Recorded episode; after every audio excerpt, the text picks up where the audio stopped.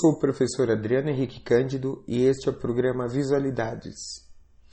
A diferença entre arte popular e arte erudita não é tão óbvia como parece ser.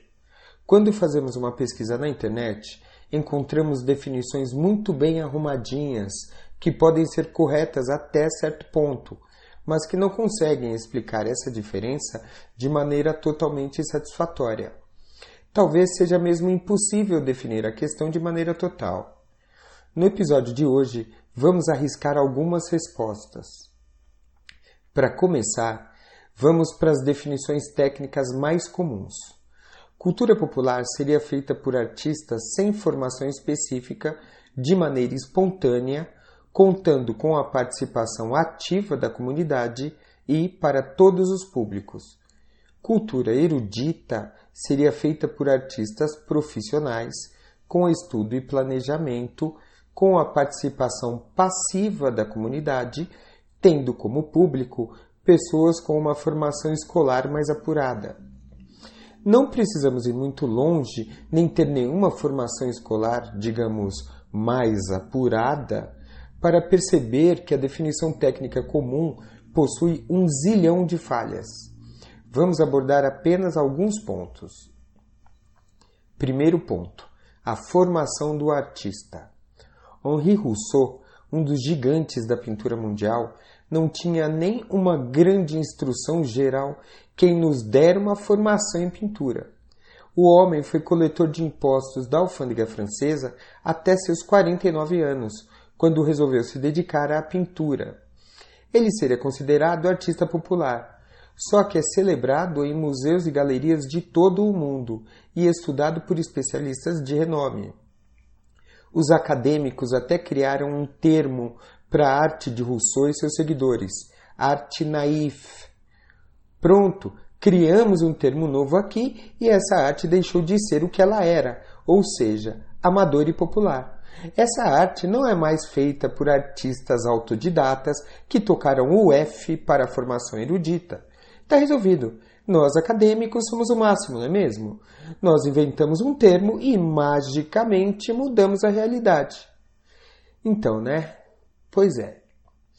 Do outro lado, Tom Jobim foi compositor, maestro, pianista, cantor, arranjador e violonista e dominava técnicas e teorias avançadas de arranjo e orquestração. Um músico para erudito nenhum botar defeito. Porém, talvez ninguém tenha revolucionado mais nossa música popular do que ele. Popular e popularíssimo. Segundo ponto, a presença na comunidade.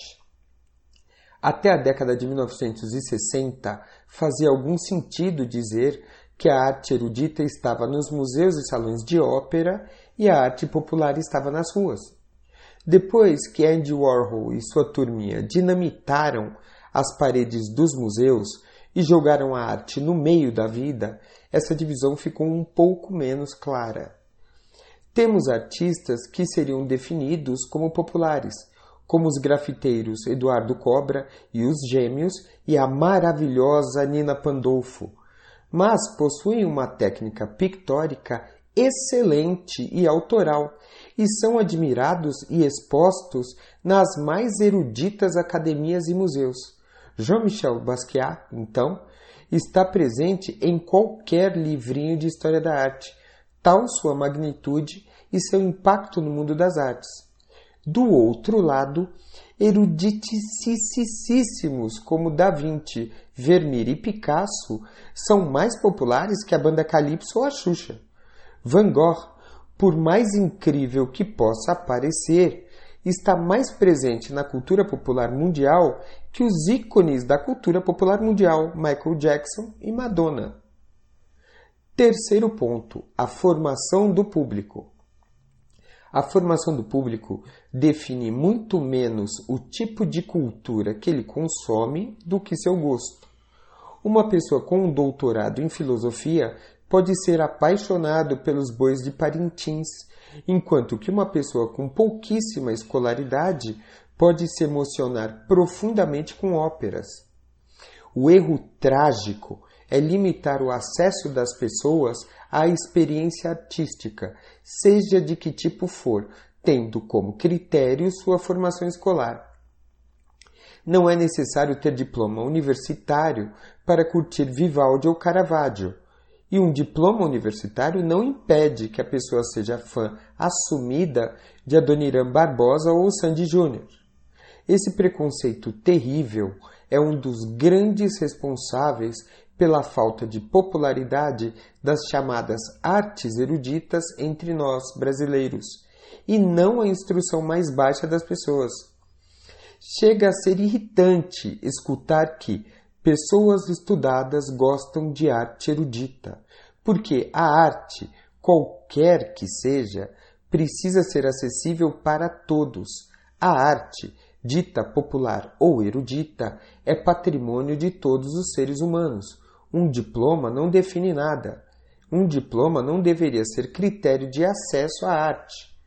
Vale lembrar que os afrescos de Michelangelo na Capela Sistina não foram feitos para admiração ensaiada de estetas e estudiosos, mas sim para o povão mais povão do povão da Itália. Tá, destruir os três pontos principais de diferença entre cultura erudita e cultura popular: a formação do artista, a presença das obras na comunidade e a formação do público. Então, sobrou o que depois desse meu vandalismo intelectual? Nada. Não sobrou nada. Justamente isso. É justamente aonde eu queria chegar. A manifestação artística dos índios do interior do Mato Grosso, por exemplo, é eruditíssima. Além de belíssima, muitas vezes precisamos de conhecimentos técnicos e antropológicos para conseguir apreciar toda a majestade da nossa arte indígena, ao mesmo tempo em que ela é uma das coisas mais populares que possuímos. A cara da Mona Lisa, erudita ao máximo, tem mesmo que estar espalhada por camisetas, mostrando o dedo do meio ou alisando um gatinho. As sinfonias de Beethoven precisam urgentemente serem executadas por grandes orquestras na Avenida Paulista ou na Praça da Candelária. Arranjos de Bach na guitarra são maravilhosos. Nem por isso Da Vinci, Beethoven e Bach vão deixar de ser estudados nas mais eruditas academias do universo. Muitas vezes, a maioria das vezes, a gigantesca maioria das vezes, a divisão entre popular e erudito é estabelecida por um grupo de pessoas antipáticas que querem se sentir superiores ao todo da população. Nesse caso, Definições estéticas são apenas véus que encobrem a arrogância.